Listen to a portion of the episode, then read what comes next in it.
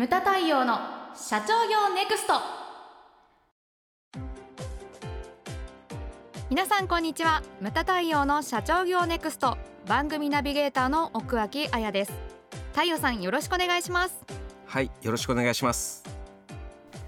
えー太陽さん、はい。えー今回のテーマはですね、はい。えー過去と未来は切り離して考えろです。はいこれ意外ですね。過去なんかか今は過去の延長線上にあるみたいな話よく聞きますけど。あそうなんですよ。基本的にその時間っていうのはそはい。の連続性があるじゃないですか、は過去があるから今があって今があるから未来があるんですけれども、あの時にその両方とも過去も未来も切り離してい今だけっていう時も経営やってるとね結構あるんですよ。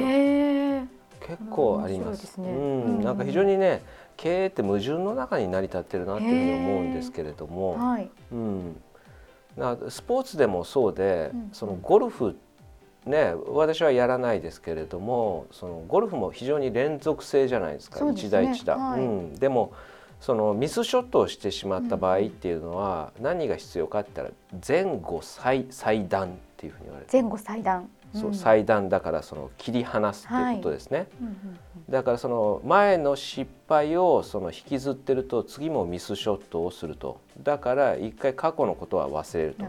で未来に目を向けなきゃいけないんだけどあのそれを取り戻そうとするとまた力んで ミスショットをしてしまうんです。だからだから今現在の今だけを見るっていうね。今この一打をベストショットを打つためにはどうしたらいいかっていうことをこうずっと考えるっていうのが非常に重要なんですよ。うんうんうん。でこの今もそういう時期なのかなって言って、ね、過去とはちょっと切り離された異常な空間に我々はいるわけですよ。はい過去になかった状況ですよね。ですね。でうんうん未来も不透明でわからないと。だからそこの状況の中でベストを尽くすことを考えることも必要なのかなっていうふうに思うんです。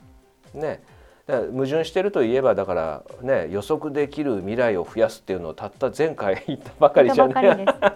とは思うんだけれどもねだからいろんな考え方があるっていうことですよ。うんうんはい。場合に応じて。そうそうそうそう。うんでこのコロナで何が私はターニングポイントになるかって言ったら、はい人の価値観が変わっていくことですよね。うんうんそれはありますね。ありますよね。うんだいろんなもので人の価値観ってその変わらないものと思う人もいるかもしれないけど、はい変わっていくんですよね。うん東日本大震災もそうだし、うんはい。それから、えー、と去年起きたその水害多摩川が決壊して、うん。ね、あのタワマンが全部停電になった。そね。そしたらタワマンはもう悪いイメージに本当そうですね。そうそうそうそう、一変しましたうね。ん、でうん。あとは東日本大震災何が変わったかって言ったらエネルギー問題ですよね。うんそうですね。うん。で実際に脱サラしてねバイオマスエネルギーの会社立ち上げた社長とかもいるし、いらっしゃいますあれはだからいろんなことをこうなんていうんですかね価値観を変えるインパクトがあったと思うんですよ。でこのコロナもそうですよね。はい。でリモートっていうのもそうだし、うんうんで都会にそのオフィス本社ビルを構える意味っていうのも変わってきた、だって大手だってねパソナさんなんて淡淡路島？みたいな。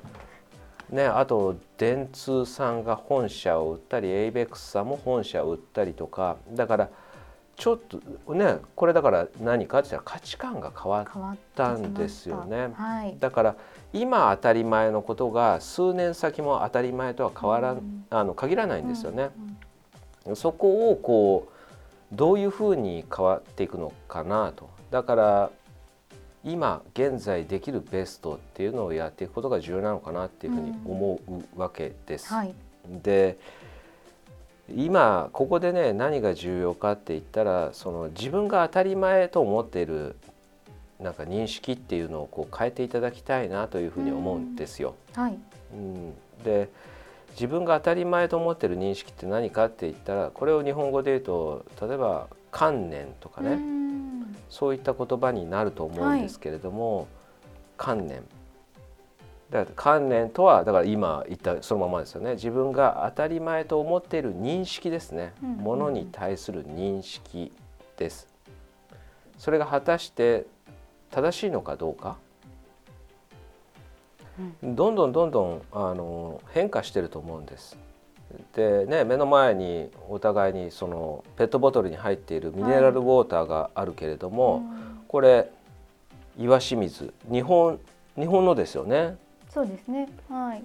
でこれね日本の国内の水ですよ。はい。これだからエビアンとかボルビックとか軟水硬水とか違う水を金出して買うんだったらまだしも日本日本の国内ね日本国内っていうのはあれじゃないですか水道をひねれば当たり前に水が出てきて、うん、それ飲めるんですよね。うんうん、でそれなのにそのペットボトルに水を入れてお金を出して買う文化っていうのは今までなかったけれども、はい、今まさに我々をはしてるわけじゃないですか。はい、で私がちっちゃい頃なんて私の祖父とかはそのお茶冷たくなったからあ熱いお茶くれとかね。へえなの。いやいやめちゃくちゃ最近だと思うよ。例えばそのこうお茶もだって普通は金を出して買うもんじゃないっていうのが日本の。まあ確かにそれはいつも急須で入れて飲んでました。はい。あのねレストランだなんだ行っても、うん、その最初に出てくるお茶っていうのは無料じゃないですか。あそうですね、うん、それにだからお金を出す文化とか、うん、あとはコーヒーもそうですよね。コーヒーっていうのも実はそのアイスコーヒーって飲む国っていうのはすごいごくわずかなんですよね。あのそうコーヒーは温かいものだって。だからあ私が言ってたアイルランドなんていうのはまさにその日本茶みたいな文化でコーヒー冷たくなったら飲まないんですよ、はい、捨てるんですよ。捨てちゃうんですか？捨てちゃうんですよ、うん、だ。からそういった認識、うんうん、あの山手線は緑だとか、はい。うん、でもそれって、それってでもそれこそ観念だと思うんですよね。はい、で人間って、はい、うん年を取れば取るほど、うん、その観念っていうのが自分にこうなんていうんですかね鎧のように固まってくるんですよね。うん、それが固定観念なんですよ。はい、だから年を取った人50超えるともうその固定観念っていうのはもうなんか凝り固まっててそれを剥がすのっていうのはめちゃくちゃ苦労するっていうね。はいうんうんでも新しいものを生み出すのにこの固定観念ほど邪魔なものはないというふうに思うんです。だからその過去がどうだったからとかそういったものを一回ちょっと置いといてその今必要なものを考えたりとかそういったことって非常に重要なんじゃないのかなっていうふうに思うわけですよ。うん、で本来だったら時間ねさっきからあの冒頭で言ったように連続してるからそのいろんなシチュエーションを考えてやっていかなきゃいけないんだけれどもそのこと新商品とか新事業を今生み出すにあたってそういったものは一回脱ぎ捨てることが必要なのかなっていうふうに思いますね。はい、うん、50歳以上になると固定観念がうん固まってくるよね。固まってきちゃうと。例えばさ、はい、あのなんていうか冒険をしなくなっちゃうんですよね。男はよく言われるようにその自分の決まった、ね、お店とかそういったところをこうルーティーンで行くみたいな感じになっちゃったりとか、あとはなんか本当にねこれはこうじゃなきゃいけない。さっきお茶とかもそうだけれどもその食べ物っていうのが一番わかりやすいじゃないですか。そうですね。わかりやすいです、ね、うん、ラそうラーメンはあったかくなきゃダメとかね。最近でも冷たいのもね、ね、出てきてますよね。えっとね、ラーメンが一番食べられてる県はどこでしょう？えー、どこですかね？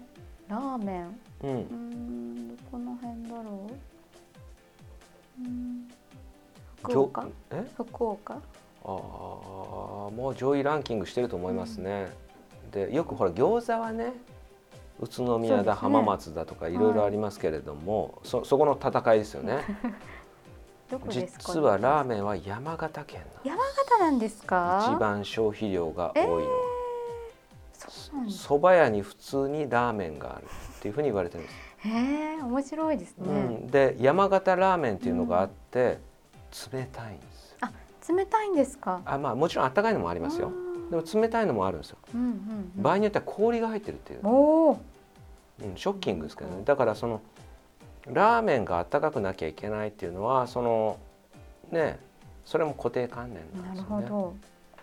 太陽さんもそろそろ50ですけど、うん、目前にしてなんか準備とかされてるんですか？そろそろ固まってきちゃうぞみたいな。だからそれが全国経営者セミナーなわけですよ。自分のその固定観念を覆るような話をされる方がいっぱいいるわけじゃないですか。そうですね。確かに、うんで新しい時代のことをこう話を聞いたりとか、びっくりしますよね。あとね今ちょっと難しいけど海外に行くっていうのも一つですよね。うんうんうんそのあそうですね、うん。その日本のスタンダードと海外のスタンダードはさっき言ったようにコーヒーとかもそうだし全然違うんですよね、うん水に対しての考え方。だから私が一番最初にびっくりしたのはもうカルチャーショック受けたのはサンフランシスコに行った時ですね。うん、うんうん。12歳。あの時にそのスプリンクラーが一家に1台あってだから雨が年に3回しか降らないとかね。だから植木のためにスプリンクラーを回すんですよ。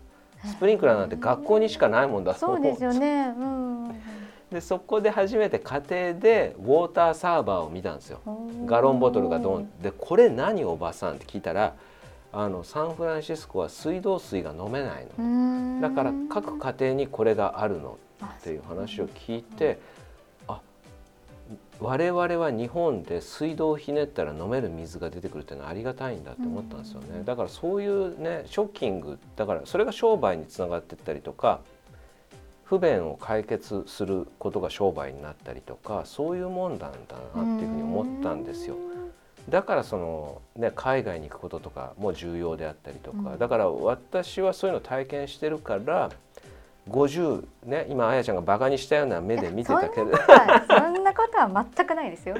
あの50目前にして、はい。そのだから自分の固定観念の鎧を脱ぎ去るためにやっぱりそういうのをね体験したりとか、はい。そういうことって重要なんだなと、だからこのコロナでね今分断されてその自分のエリアにとどまってる人もいると思うんだけれどもまあね前回とかも言ったけれどもそのそれだけじゃ得られない情報っていうのを取りにね、うんやっぱりそのうですねねしかるべき時が来たら動いていただきたいなというふうに思うわけです。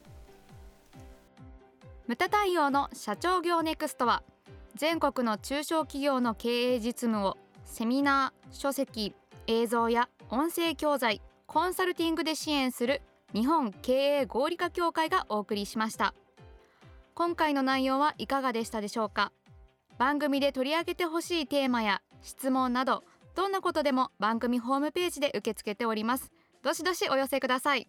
それではまた次回お会いしましょう。